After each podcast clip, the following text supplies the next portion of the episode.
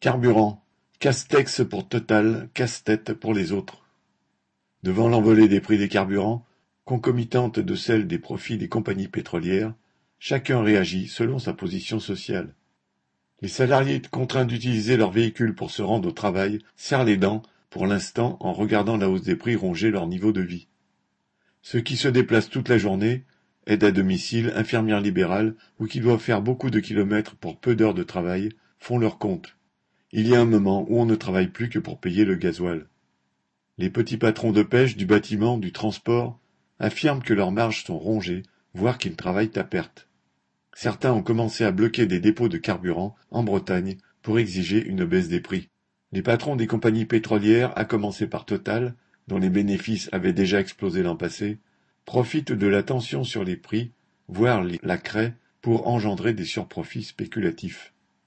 Des pétroliers remplis jusqu'à la gueule d'or noir payés au prix de l'année dernière attendent sur les mers de savoir quel port prendra leur cargaison au prix de l'année prochaine.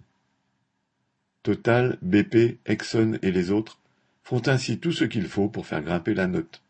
Leurs collègues des grandes industries consommatrices d'énergie savent sonner aux bonnes portes pour que l'État ou les collectivités locales les aident à payer leurs factures de carburant, de gaz ou de courant.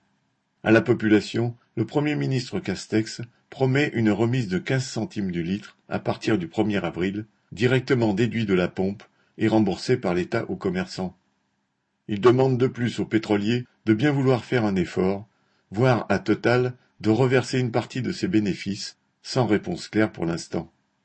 En effet, l'État ne peut pas se contenter de baisser les taxes, car cela ne changera rien pour ceux qui en sont exemptés en grande partie, routiers et patrons pêcheurs par exemple, et qui sont malgré tout étranglés par la hausse.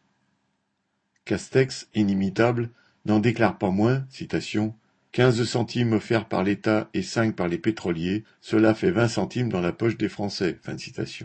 Et il ose se vanter d'un geste aussi dérisoire.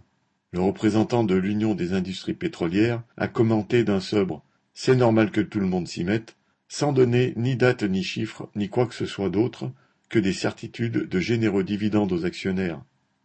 L'expropriation sans indemnité ni rachat, c'est bien tout ce que ces gens-là méritent. Paul Gallois